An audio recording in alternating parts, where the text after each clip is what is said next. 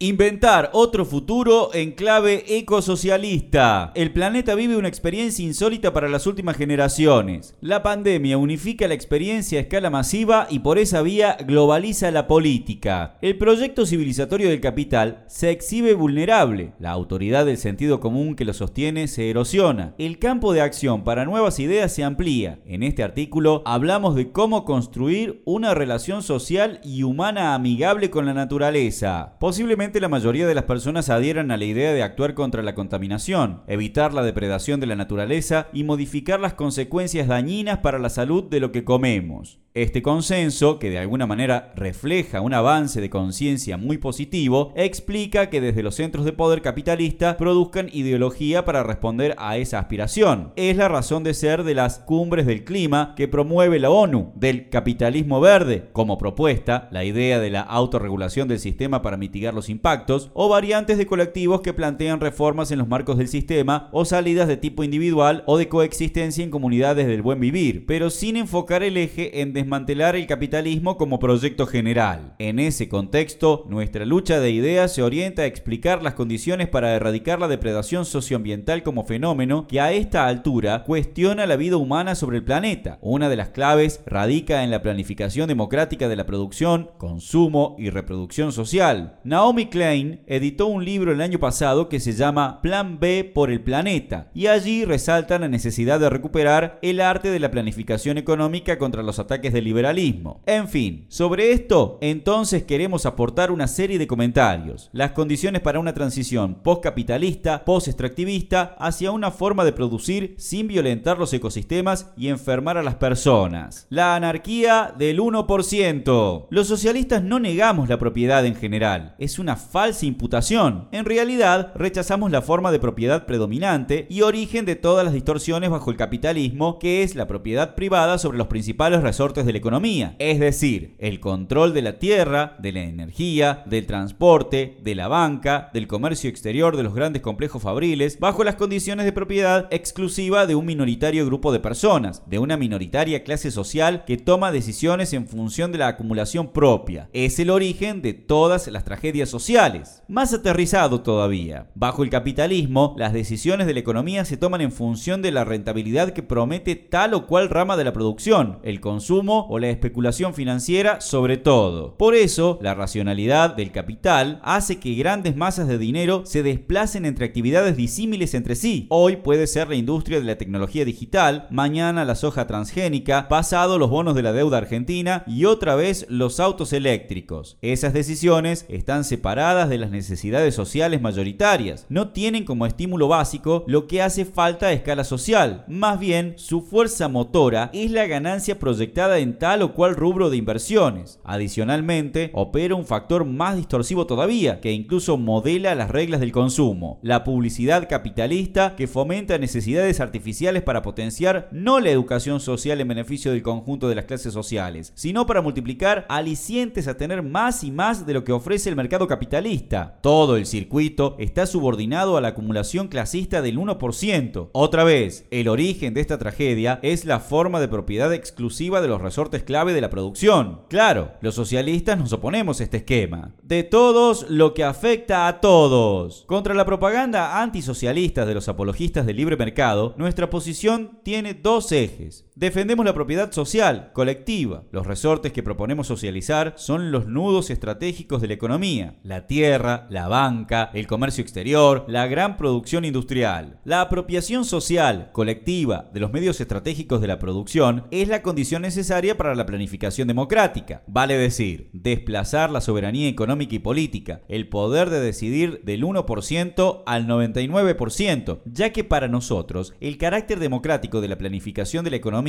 tiene que ver con la intervención directa de la clase trabajadora. A partir de ahí, las prioridades, la orientación general de la economía y también la relación con la naturaleza pasa a ser debate colectivo, social, democrático en serio. Junto con la apropiación colectiva como vértice inicial para planificar democráticamente, hay una serie de medidas más que son cruciales para una transición postcapitalista hacia un modo de producción ecosocialista. Reducción de la jornada laboral y reparto de las horas. Estas dos medidas combinadas aseguran el derecho social a trabajar y multiplican el tiempo libre social, obvio, con un salario equivalente al costo de vida. Innovación tecnológica, fundamental para aliviar la carga social del trabajo. En nuestra lógica socialista, la ciencia aplicada tiene que servir para ganar tiempo libre social, no para reemplazar personas por más máquinas. Abolición de la publicidad capitalista. Es de las industrias más perjudiciales para la naturaleza y la salud pública clave en la exacerbación de lo que Marx hermosamente definió como fetichismo de la mercancía. Nuestro planteo es reemplazarla por el derecho social a la información pública con una real democratización de los medios de masas. Suplantar la obsolescencia programada. En la modalidad capitalista actual, la industria